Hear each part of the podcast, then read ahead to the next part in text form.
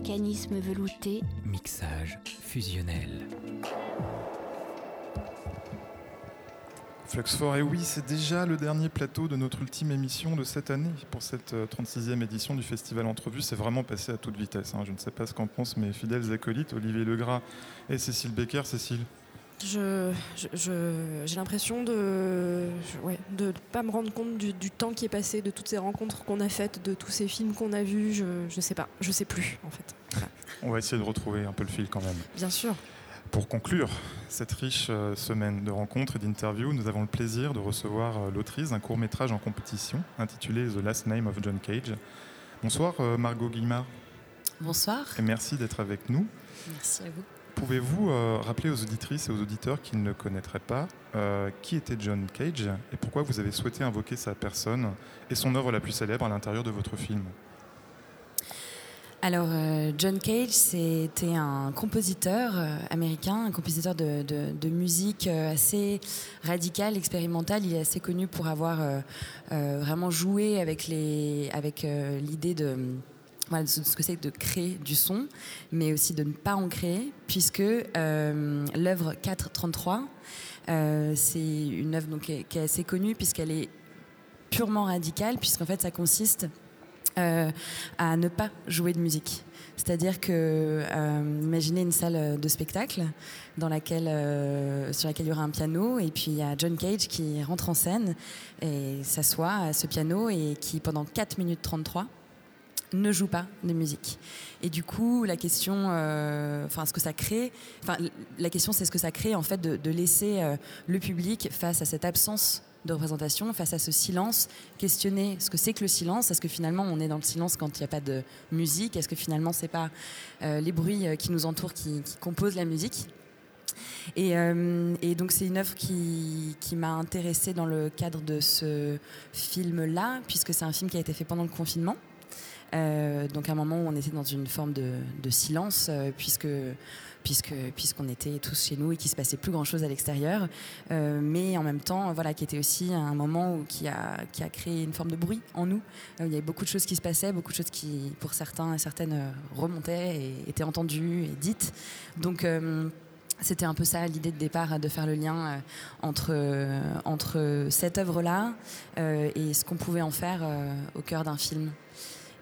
Le cinéma peut être récit, mais il peut faire mieux, montrer, mettre en scène son propre statut à fasciner, son pouvoir qu'il a, qu'il est, de fabriquer du plaisir esthétique avec des formes colorées et surtout avec ce qui semble le plus rebelle à sa jouissance, l'écoulement du temps. Vous parliez de radicalité à propos de John Cage. Est-ce que vous vous considérez comme une cinéaste radicale? Est-ce que The Last Name of John Cage est dans votre esprit un film expérimental? Puisque j'ai cité là Dominique Noguez euh, de son fameux livre Éloge du cinéma ex- expérimental. Euh, je ne sais pas si je me considère euh, d'une manière ou d'une autre, mais en tout cas par rapport à la question de radicalité ou en tout cas euh, des choix radicaux sur les questions de représentation, c'est évidemment quelque chose qui m'intéresse énormément. Moi, dans mon travail, quand je fais des films, je fais le choix de commencer par le son. Euh, J'enregistre euh, des sons, que je monte ensuite un film sonore, et c'est dans un second temps que je filme les images. Et pour moi, c'est très important que les images ne viennent pas prendre, prendre trop de place, que ce soit dans le film et surtout dans, le- dans, dans l'espace mental du, du spectateur ou de la spectatrice, que ce soit un, un- un endroit de création en fait. Parce que ça raconte trop rapidement des images, trop facilement? Ça montre euh, de manière définitive les choses. Quand on voit quelqu'un à l'image, Ça assène. Exa- voilà. Et, euh, et du coup, c'est pour ça que quand je, fais des films en général assez euh, intimistes, ou en tout cas, j'interviewe des personnes sur des questions euh, sensibles, et je me verrais pas du tout les filmer en train de raconter ça, et surtout montrer leur visage dans ces moments voilà, de, sensibilité. de fragilité et donc pour moi c'est oui important cette question là que j'appelle le silence visuel de, de- voilà, de, permettre aussi aux, spectateurs et spectatrices d'avoir un espace pour investir, pour se créer ses propres images à partir de sons, à partir d'ambiance, euh, dans, dans un espace-temps. C'est quoi le silence visuel? Comment on filme le silence au cinéma? Alors, il y a plein de formes de silence. Je pense que le silence, ça peut, englober euh, plein de choses. Euh, ça peut être une forme euh, d'absence, ça peut être une forme de. Enfin, ça, peut être vraiment plein de choses. pour tout vous dire, je ne sais pas d'où ça vient, mais depuis que j'ai à peu près 15 ans, j'ai cette envie, je, le formule comme ça, en tout cas, l'envie de faire un, film sans image. C'est ce que je disais à l'époque. Et, ensuite, pendant toutes les années qu'on suivit, j'ai eu ce réflexe, à chaque fois que je regardais un film, quand il y avait des séquences de noir, alors que ce soit des fonds du noir, mais surtout des noirs qui s'étiraient dans le temps, euh, je me mettais immédiatement à compter en fait euh, le temps que duraient ces séquences et j'essayais de comprendre pourquoi ce choix euh, quelque peu radical d'arrêter de représenter à un moment ou de plonger euh, le public dans le noir, etc. Euh, et j'ai perdu le fil. Vous regardiez donc, vous étiez très ah attentif à ces séquences de, silence et de noir. Voilà, et, et, en fait, je me suis rendu compte que très souvent, ça a intensifié l'expérience. Euh, je pense par exemple à un, film de Luc Moulet, euh, dont j'ai oublié le nom mince. Euh, c'est un couple, un couple, un couple qui ne s'entend plus et qui, c'est en, début années 70, donc vague féministe et, en fait elle commence à se questionner sur les, rapports qu'ils ont, la qualité des rapports qu'ils ont et ils décident d'éteindre la lumière pour voilà, essayer d'avoir des rapports et ils en discutent, etc. Et on se retrouve plongé dans le noir. Et, il se passe quelque chose de très drôle, c'est qu'on se met à, imaginer en fait ce qui se passe avec leur son, avec leur voix. C'est très comique puisque c'est Luc Moulet, mais ça marche dans tous les genres. Ça marche aussi dans les, dans les films d'horreur. Qu'est-ce qui se passe quand on, dans Blair Witch Project par exemple, quand on ne voit pas le monstre et du coup quand on se l'imagine soi-même, c'est presque plus terrifiant que de savoir euh, ce qu'il est. Euh, donc voilà, c'est quelque chose qui, m'a toujours intéressée et, la question du silence visuel, je trouve qu'elle est importante aussi. Euh, euh, enfin, elle est presque politique en fait, puisque euh, elle, permet vraiment au, public d'être d'être acteur, actrice dans le film, de, composer aussi. Donc, donc, voilà, donc comment est-ce qu'on fait du silence visuel? Donc ça peut être radical vraiment en ne représentant rien, mais ça peut être aussi des images qui sont qui ne sont pas euh, synchrones avec le son, ou bien qui sont euh, juste qui disent peu, qui montrent peu de choses, qui montrent un espace, qui montrent une texture, euh, mais qui a quand même un lien, qui raconte quelque chose, qui a un sens à trouver, du coup. Alors justement, puisque vous parlez de silence visuel et de ce que ça nous fait, je me suis frottée à l'exercice d'essayer de décrire votre film et d'essayer de décrire ce que j'ai ressenti. Donc je vais vous lire ce que j'ai pondu. Alors The Last Name of John Cage is a Cage. Cette cage silencieuse, 433, entourée d'éléments familiers au cœur de la nuit. Alors, il y a de la place pour une voix, celle qui, celle qui parle dans notre tête et nous permet de voir des choses qu'on ne voit pas. En dehors de la cage, il y a l'imaginaire, la possibilité de voir au-delà de ce qu'on voit et au-delà des éléments qui nous entourent. Cette voix me parle en anglais. Elle tente de guider mon regard vers des personnages qui n'existent pas. Dans l'image, il y a une fenêtre, on la voit, et la voix me dit en anglais que le monsieur au sud-ouest a quelque chose à voir avec des avocats. Plus tard, un peu plus tard, un écran noir, ça coupe, on pense. Pas longtemps après, ou si peut-être une éternité, les cheminées environnantes sont deux enfants, me dit la voix. La voix, on pourrait croire, me dit n'importe quoi. Pourtant, elle se confond avec ma voix intérieure. Et puis tout d'un coup, je sens l'odeur des gâteaux de la grand-mère que la voix me raconte, et puis tout s'arrête. Paf. La lumière de la chambre s'allume et la vie reprend. L'écran s'est arrêté et j'ai pensé. John Cage, quand je l'ai découvert, je n'y comprenais rien. L'expérimental, d'accord, mais pour aller où? Vers l'inconnu probablement, vers autre chose, vers de nouvelles pistes. Comprendre que ce qui nous échappe doit peut-être nous échapper au final. John Cage, je n'y comprenais rien et puis après il m'a fasciné et ce film, celui de Margot Guimard, c'est ça, accepter de lâcher prise et de dépasser son monde. Alors Margot, moi j'ai une question, qu'est-ce que ce film vous a permis à vous surtout? Et qu'est-ce que cette expérimentation vous permet? Alors déjà, mille merci pour ces mots. c'est très émouvant de, découvrir ça. Euh, ce film, euh, bon, c'est un film qui, se termine sur une révélation euh, personnelle. Donc il a été une étape importante dans, quelque chose que je traversais et qui m'a permis de dire quelque chose. Et aussi, au niveau plus créatif, c'est un film qui m'a fait du bien parce que c'est un film qui a été fait de manière très intuitive et qui a été une sorte de libération parce que voilà, je suis quelqu'un qui, me- pose beaucoup de questions. Quand je me lance dans un projet, euh, ça prend du temps, je retravaille, je retravaille, je retravaille. Et, et celui, celui-là, il a été fait, pour tout vous dire, en 24 heures. Entre le moment où j'ai écrit le texte, euh, j'ai immédiatement enregistré les sons. Euh, j'ai fait le montage sonore dans la foulée et ensuite euh, j'ai tourné ces images donc, qui sont à la tombée de la nuit de, de- de- chiens et loups, enfin leur bleu jusqu'à l'obscurité euh, totale. Euh, et, voilà, tout ça c'est fait dans un moment très euh, condensé et parce que c'est aussi le c'est aussi l'objet d'un instant précis. Et, et quand je l'ai monté le lendemain, euh, je, me, je me suis posé la question est-ce que voilà, est-ce que je vais le retravailler, etc. Et en fait.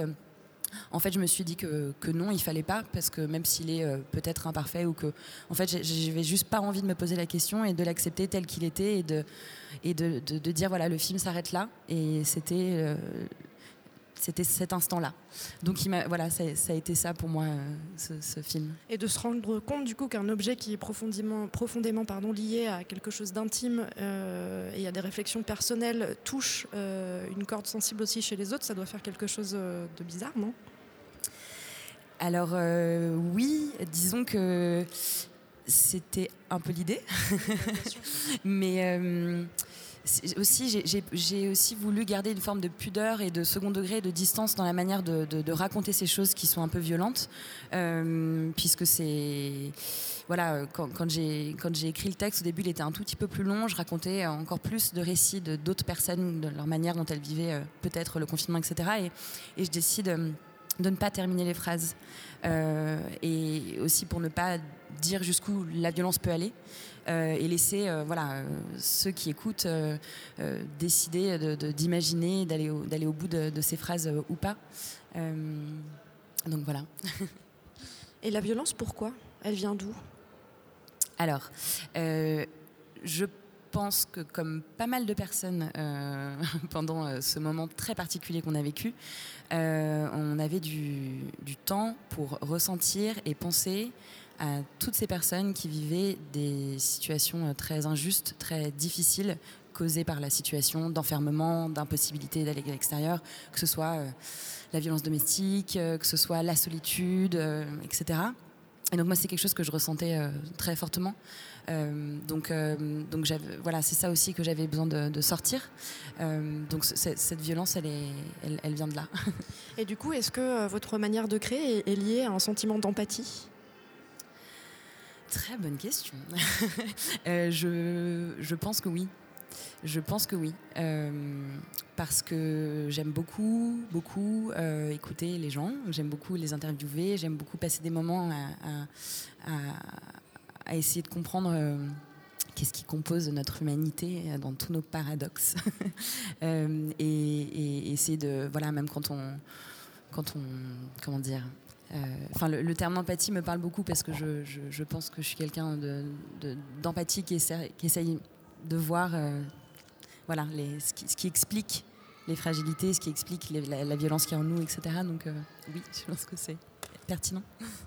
Et le travail de, la voix, alors j'ai hésité euh, en vous, écoutant parler, je n'étais pas sûre que c'était vraiment la vôtre. Vous laissez vo- volontairement le flou hein, euh, sur cette voix-là.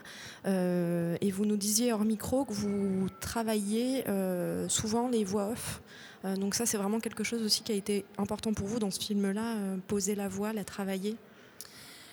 Tout à fait. Moi, j'ai un intérêt très fort pour euh, le son, cette, manière, cette matière-là, et ce qu'elle peut. Enfin, je la trouve d'une richesse folle. Euh, Je trouve qu'on peut, bah, justement, avec euh, une inspiration, un silence, une manière, une intonation, raconter tellement plus de choses que- que- qu'avec des images parfois. Donc, c'est c'est ça vraiment qui me touche quand j'interviewe les gens.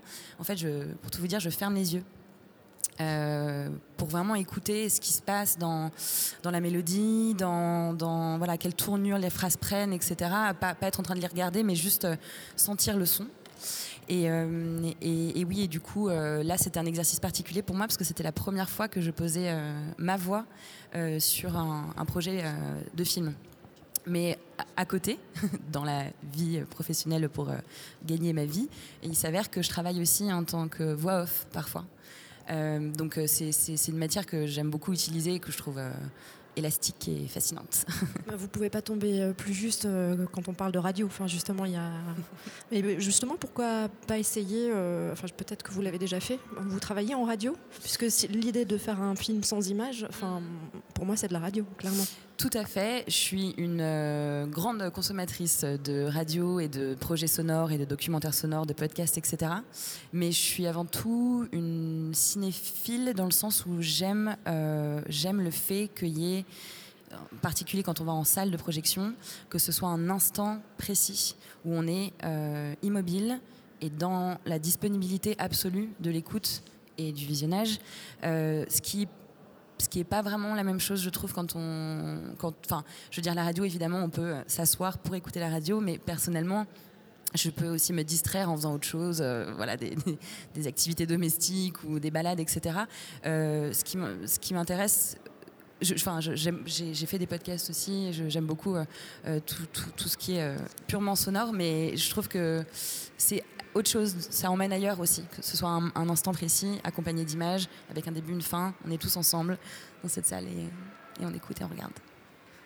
Les images qui composent votre film sont très pures, très belles. elles sonnent juste, pour reprendre une métaphore musicale qui concerne aussi le son. Euh, comment euh, les avez-vous euh, pensés, élaborés et quelles techniques avez-vous utilisées?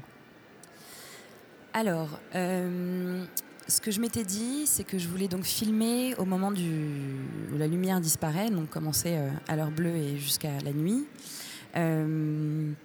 Et, et, donc filmer de l'endroit où j'étais confinée.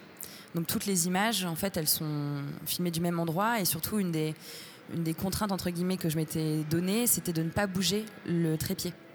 Euh, toutes les toutes les images, en fait, elles sont dans une, enfin, construites dans une immobilité qui est un peu celle, euh, enfin, voilà, vécue. Euh, c'est aussi l'immobilité originaire du cinéma, le plan fixe. Absolument, oui.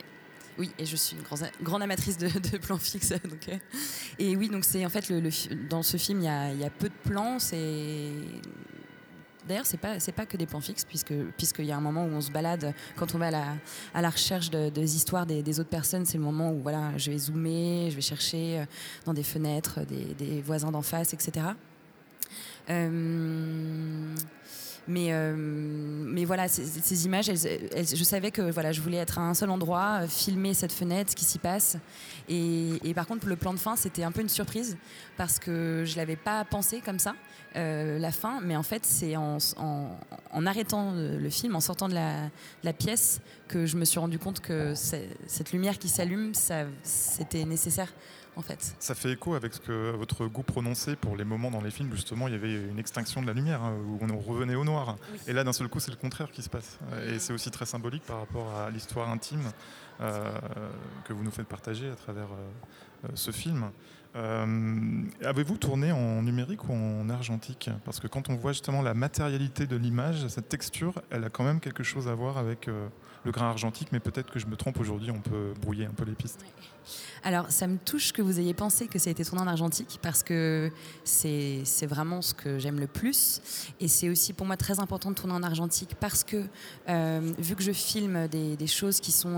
Enfin euh, comment dire, il n'y a pas de mouvement dans l'image. En général, c'est des plans fixes. Je ne filme pas de gens, ou, etc. Et du coup, pour moi, c'est important qu'il y ait une vibration. Euh, et du coup, elle, vient de, l'image. Euh, qui est l'impression de l'image quoi. mais ce film-là, il a été fait puisque je n'avais pas, je pouvais pas filmer en argentique dans cette chambre. elle, elle, a été fait avec ma caméra mini DV euh, et, du coup, c'est drôle parce que c'est un peu entre les deux. quoi. C'est pas vraiment du numérique, c'est pas de l'argentique. Et la belle surprise de tourner dans ce format-là, c'est que, en fait, pour, pour filmer ces images, j'ai utilisé une cassette sur laquelle j'avais déjà tourné des choses. Et, euh, et, donc parfois il y a des petits, ça peut arriver. Ça lui a donné une sorte de patine. C'est ça. Et puis aussi il peut y avoir des petits glitches, c'est-à-dire que quand on réenregistre, on réenregistre sur une image qu'on a déjà filmée, euh, normalement, ça efface. Ça, voilà. Mais parfois, il y a des, ouais, des glitches, c'est-à-dire que l'image d'avant, euh, de la première euh, surimpression, peut apparaître. Et ce qui a eu de, une petite surprise de, montage, ça a été quand, donc vers la fin du film, quand il y a cette phrase où je dis, j'évoque la déconnexion entre moi et mon corps. Et en fait, j'ai posé le plan, enfin j'ai posé un, un plan et il y a eu, pile au moment où j'évoque le terme déconnexion, il y a le glitch en fait, c'est-à-dire euh, on repart en arrière. Donc c'est drôle parce que c'était la première fois que je filmais euh, avec ce support-là et ça m'a offert ça. une belle surprise, un hasard. Mais il y a quelque chose d'intéressant avec cette idée de déconnexion. Euh, effectivement, euh, votre voix parle de cette déconnexion entre euh, elle et son corps. et quelques secondes avant, on a une déconnexion frappante entre l'image et ce, que, vous nous dites, donc entre le son et l'image. ces histoires de déconnexion et aussi d'ellipse, tout ça, c'est un langage qui est un peu en marge de la dramaturgie classique. Est-ce que, par exemple, un cinéma, vous êtes réceptive également à un cinéma plus euh, justement classique dans sa conduite de récit, à des choses plus euh, linéaires, ou vraiment vous, vous allez plutôt euh, être ému par des, choses qui créent de la fragmentation comme ça et des glissements? Hmm. Je pense que je peux être ému par Je suis émue par plein, plein de, types de cinéma. Mais euh, ce qui m'intéresse le plus, c'est quand il se passe des choses dans la forme, euh, voilà, les, films euh, qui, qui, jouent en fait avec, avec ce support, avec le médium, qui vient nous surprendre en fait. et aussi les films qui créent un dispositif de départ, un cadre, qui peut sembler un peu formel, euh, serré, qui peut enfermer. Mais pour moi, en fait, le cadre, euh, les contraintes qu'on se met au départ, c'est ce qui permet justement de s'en libérer et ce qui permet de, se balader au cœur de ça. Et, je trouve que ça crée beaucoup de sens, en fait, de se mettre des contraintes au début, de, ouais, de, se limiter. Et du coup, qu'est-ce que la limitation permet? C'est ce qui m'intéresse aussi. Parce qu'on voit le, on voit le dispositif, mais on sent pas de formalisme. On sent pas que vous faites de l'esbrouf avec ça. Il y, a quelque chose d'assez authentique dans le geste. Est-ce que justement dans la programmation du, festival, vous avez vu des films qui vous ont touché euh, de ce point de vue-là, de ces points de vue-là? Alors, la toute première projection que j'ai vue, c'était un cadeau. Euh, je venais d'arriver, c'était mercredi. J'ai vu, j'ai découvert le cinéma de Cecilia Mangini. Euh, qui est donc une cinéaste italienne qui, a, qui était aussi photographe et qui a travaillé entre autres avec Pasolini et, et et voilà, et donc il y avait une programmation de quatre courts-métrages. Et... Ils ont fait d'ailleurs l'objet de notre première émission. C'est pas vrai? Si. Ah bah la, boucle. La boucle est bouclée, formidable. Euh, voilà, ça m'a vraiment euh, énormément touchée et aussi intéressée. Et j'ai trouvé ça génial. Euh, je ne sais pas si vous voulez que je décrive ce qui m'a plu. Ah, si, bien sûr. Ah, c'est pour ça que je vous pose la question. Alors en particulier dans le premier film, je me souviens pas des titres par contre, mais euh, le premier film, on voit un rituel euh, funéraire, on voit des femmes euh, dans les pouilles. Voilà, dans les pouilles, exactement. des femmes qui, qui, sont auprès de, de, de, ce cercueil et qui, qui, sont dans une forme cérémoniale, qui chantent, etc. Et la manière dont c'était filmé, j'ai trouvé ça euh, très, très puissant, très pertinent. Et surtout, ce que j'ai trouvé intéressant, c'est que on sent, on voit que les sons et les images n'ont pas été tournés au même moment, mais c'est quand même très proche. Mais du coup, euh, ça crée un espace, en fait. Euh, si ça avait été juste du son direct, je pense que j'aurais ressenti juste ça comme un, objet documentaire. comment dire Je trouve pas un terme juste, mais peut-être simple dans la forme. Et, là, alors que c'est vraiment une décision euh, euh, de mise en scène euh, qui est simple à mettre en place, hein, simplement de, prendre des sons et, des images qui ne sont pas tournées au même moment, mais les mettre ensemble, je trouvais que ça crée un espace de, rêverie, en fait, et ça rajoutait au côté très mystique de son cinéma.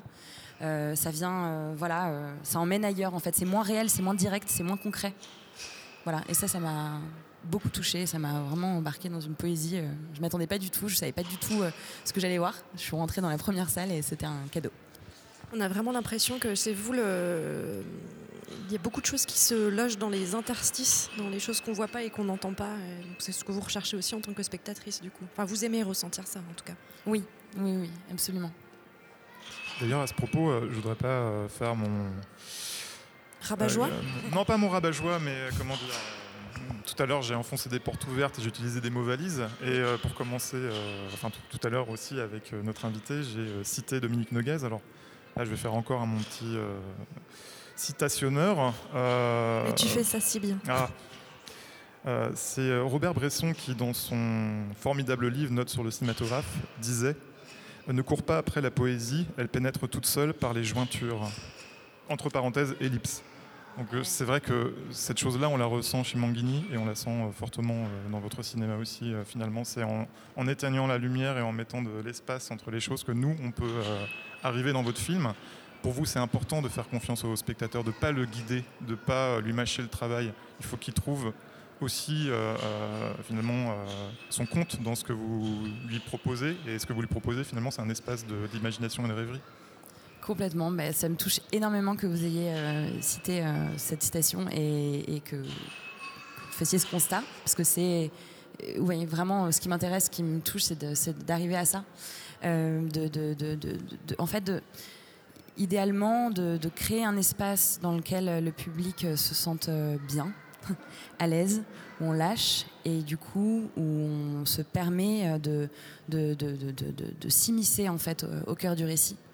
Dans mon précédent film, euh, 26 rue Saint-Fargeau, euh, il y a beaucoup d'espace de, silence après des phrases. Des, voilà, je, joue aussi euh, avec ça et c'est vrai que c'est hyper important pour moi de, laisser des phrases en suspens, euh, de pas tout dire en fait, de parfois une phrase juste parce qu'elle a été prononcée d'une manière particulière, elle raconte beaucoup de choses et on peut soi-même deviner tout ce qu'il y a autour. C'est une histoire de morale, d'éthique, presque. C'est un geste politique, presque. Euh, il semblerait. De, de laisser sa- une place au oui, oui. Ah oui, dans ce sens-là, oui, oui, absolument. Oui, oui, c'est, c'est vraiment. euh, en fait, euh, en tant que spectatrice, je suis toujours très gênée par les films où on me dit comment penser où on me dit ce que je dois ressentir. Euh, par exemple, je suis très sensible à la musique au cinéma. Euh, quand il y a une séquence triste, par exemple, et qu'on me met euh, qu'on- voilà, violons. des violons, tout de suite, ça me sort du film. Quoi. C'est, Le c'est- guidage de l'émotion, Voilà. Qu'on- qu'on- qui est un fléau d'ailleurs, dans- notamment dans, la- dans les productions américaines, Oui. qui sont inondées de musique, euh, de sortes de soupes qui euh, veulent euh, nous faire ressentir le sentiment à un moment donné euh, bien précis. Ouais. se sent finalement très enfermé. Alors moi j'ai une autre question. Donc vous disiez tout à l'heure que le film avait été fait en 24 heures. Il dure euh, 4 minutes 33. Euh, il s'appelle The Last Name of John Cage, je, je le répète.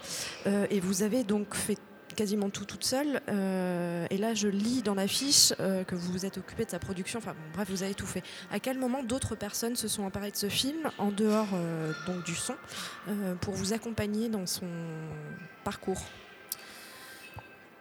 Alors c'est vrai que c'est un film que j'ai fait, que j'ai fabriqué quasiment toute seule. Donc après l'avoir monté, j'ai- en fait j'avais proposé à un, un- un- un- quelqu'un qui est ingénieur du son, euh, Mathias Arignon, euh, de, de m'aider justement à peut-être repenser euh, le montage du film, jouer encore plus, aller plus loin, etc. Et on a essayé des choses. Et en fait, on a décidé de revenir à l'enregistrement premier, celui qui est dans le film. Euh, donc je le, mentionne euh, quand même, mais, c'est vrai que c'était intéressant de, passer par là et de se dire, euh, finalement, je crois que je veux rester sur le, geste premier. Euh, ensuite, il y a eu euh, euh, Vincent Cosson, qui est mixeur, qui m'a proposé, de, quand il a vu que je fabriquais un petit quelque chose, il avait déjà mixé mon film 26 rue Saint-Fargeau. Et donc, il m'a proposé, il m'a dit si tu veux. donc, je lui ai envoyé et, et- et il s'en occupait, donc c'était génial. Et puis, sinon, vraiment, j'ai- voilà, je m'en suis occupée seule. J'ai le producteur de mon précédent film, Elliot Brunet, qui, euh, qui m'a aidé sur des petites questions logistiques, euh, etc. Mais, mais voilà. Et du coup, pour sa distribution, parce que d'autant que l'objet est singulier, euh, comment, comment vous allez faire? Comment vous faites? Alors, je me suis alloué un petit budget que j'investis dans les festivals. J'ai une petite liste de festivals que j'aime beaucoup. Et donc, euh, je me charge, en fait, euh, dans mon emploi du temps, je me mets une demi-journée par-ci, une demi-journée par-là pour euh, envoyer au festival, écrire à des programmateurs, etc., leur proposer le film de cette manière-là. Et pour l'instant, il y a bon là, il y a un retour visiblement, mais est-ce que d'autres festivals, d'autres salles même se montrent déjà intéressés Alors, il a déjà été montré dans 10 festivals. Et là, par exemple, euh, lundi, il est à Montreuil euh, aux rencontres documentaires. Et vendredi, il est au festival euh, tout court à Aix-en-Provence. Et du coup, c'est drôle parce qu'en fait, la première partie, enfin, les 10 premiers festivals, c'est des festivals à l'étranger. Euh, donc, j'ai pas pu assister aux projections. Parce que Covid, et etc. Euh, et du coup, là, c'est très drôle parce que le hasard euh, fait que euh, d'un coup, il est montré trois fois en France, enfin cinq fois parce qu'il y a plusieurs projections en une semaine. et du coup, c'est une joie parce que c'est la première fois que je vois ce film en salle, sur grand écran, et avec d'autres personnes. Votre film, c'est un film court, un film expérimental, on l'a dit. Qu'est-ce que vous pensez de la forme canonique du long métrage qui semble peut-être aujourd'hui à questionner, on ne sait pas. Qu'est-ce que vous en pensez de ça? Est-ce que par exemple vous, c'est un désir que vous auriez, faire un long métrage de cinéma? Ou est-ce que pour vous, bah, finalement, cette forme, elle correspond plus forcément à quelque chose qui, euh, euh, qui en phase avec notre époque ou euh, nos, habitudes de spectateurs en 2021 C'est une très bonne question et c'est une question que je me pose particulièrement en ce moment parce que je travaille sur mon prochain projet qui s'appelle Présence-Absence. Hum, et, il était pensé au départ comme un long métrage. Euh, et en fait, euh, c'est vrai que je rencontre des. C'est pas évident de penser un film sur le. Sur le j'allais dire sur le, avec une durée euh, plutôt longue quand on veut faire des films comme, comme, comme les miens. et, aussi quand on veut faire des films pleins. Oui. Et, c'est vrai que ça, ça, pose des questions. enfin, comment dire? Je J'aime beaucoup les longs métrages, mais c'est vrai que la forme longue, on, a tendance à attendre. C'est dur de créer un dispositif qui, tient sur la durée et un film qui se tient, qui est harmonieux et cohérent. Euh, j'y aspire, euh, j'aimerais essayer, mais par exemple pour le film sur lequel je travaille actuellement, je suis en train de me demander s'il ne faudrait pas partir sur quelque chose de, plus court et de plus qui se tient, euh, voilà, qui ne va pas dans tous les sens et qui. C'est bon, j'ai plus de questions, Nicolas. Et toi? J'ai plus de questions, c'était très bien. Enfin, si j'en aurais quelques-unes, mais l'heure nous rappelle qu'il va falloir conclure cette émission, Cécile. J'ai pas très envie. non, c'est vrai, il faut le faire. Euh, alors voilà, c'est le dernier son. C'est la dernière séance. Je te tends une perche, Nicolas, si tu veux t'essayer. Et le rideau sur l'écran est tombé. C'est le dernier Fluxfort au Festival international du film à Belfort, 36e édition. Merci beaucoup Margot. Mille merci. Merci beaucoup. Euh, le dernier Fluxfort avec déjà l'envie de vous retrouver et de retrouver cette bulle d'images, de rencontres, de douceur et de folie l'année prochaine. Merci à l'équipe du festival pour son accueil, pour sa confiance et particulièrement à Catherine Giraud et Mathilde Lomberger. Merci à Philippe Schweyer de rappeler nos voix chaque fois. Et pour finir, une énorme pensée à Caroline Châtelet, absente cette année, et dont la malice et l'intelligence nous ont accompagnés durant toute la durée euh, de notre présence, j'allais dire du festival, mais non. Euh, merci enfin euh, à notre technicien et réalisateur préféré, Olivier Legras, qu'on n'entend pas mais qui est partout. Et à toi, Nicolas Bézard. je suis ravie d'avoir fait ta connaissance autour de ce micro. Le ravissement est partagé. Merci Cécile. À l'année prochaine. À l'année prochaine. Flux4. Flux4. La web station européenne. Vous écoutez Flux4. Flux4. Écoutez Flux4 sur flux4.eu.